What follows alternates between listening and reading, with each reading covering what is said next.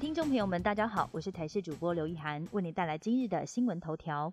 大学博览会今天开始，一连两天在北中高三地同步举行。今年一共有六十八个海内外学校及留学顾问机构参展。因为疫情的关系，今年首度开辟了线上互动展览。为了争取新生，各大学校也纷纷寄出了高额奖学金。包括亚洲大学三百六十万元，连香港城市大学也寄出一年最高将近六十五万元的奖学金。但有高中生表示，奖学金不是首要的考量，有兴趣跟毕业后工作比较重要。高雄自助餐案扩大，疫情扩及三县市。国内今天新增八例本土个案，指挥中心发言人庄仁祥表示，高雄自助餐店的员工确诊个案延伸旅行团增加四个人确诊。确诊个案分布在高雄、台南还有新北市等县市，不排除有其他更早的确诊感染来源。后续还要再持续进行血清抗体检验。这条传播链至少有两到三波传染的可能。而目前旅行团成员中三十六个人就有四个人确诊，其中两个人是高雄自助餐店的家人，都打过了两剂 A Z 疫苗；其他两个人是其他团员，属于六十岁以上。确诊个案已经到医院治疗，都是轻症跟无症状。国内上个星期腹泻门诊急诊突破十一万人次，而最近一个月之内更有八十三起腹泻群聚案的通报，有四十九起病原抗体阳性，其中有百分之九十四是诺罗病毒。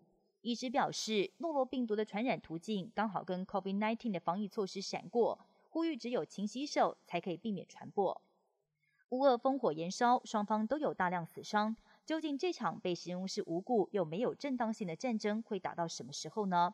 英国 BBC 列举了五大可能的剧本，包括从短期战争一路到欧洲全面战争都有可能发生，但也不排除俄国总统普京会在排山倒海的压力之下选择好好和谈，又或者俄国国内最终可能会爆发政变，直接把普京推翻下台，结束战争。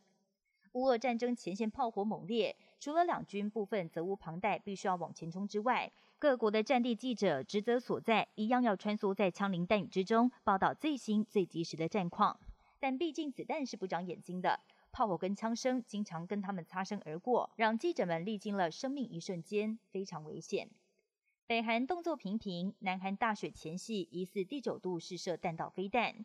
南韩军方在当地时间五号早上的八点五十二分通报，北韩朝东部海域发射了不明飞行器。目前军方还在分析相关的射程跟数据。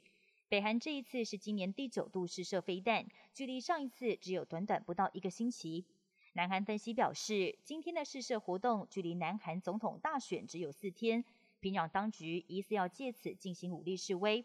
而同时也有分析表示，有鉴于当前美俄之间的角力战。北韩试图借由武力示威，增加对美国谈判的筹码。以上新闻由台视新闻编辑播报，感谢您的收听。更多新闻内容，请锁定台视各界新闻以及台视新闻 YouTube 频道。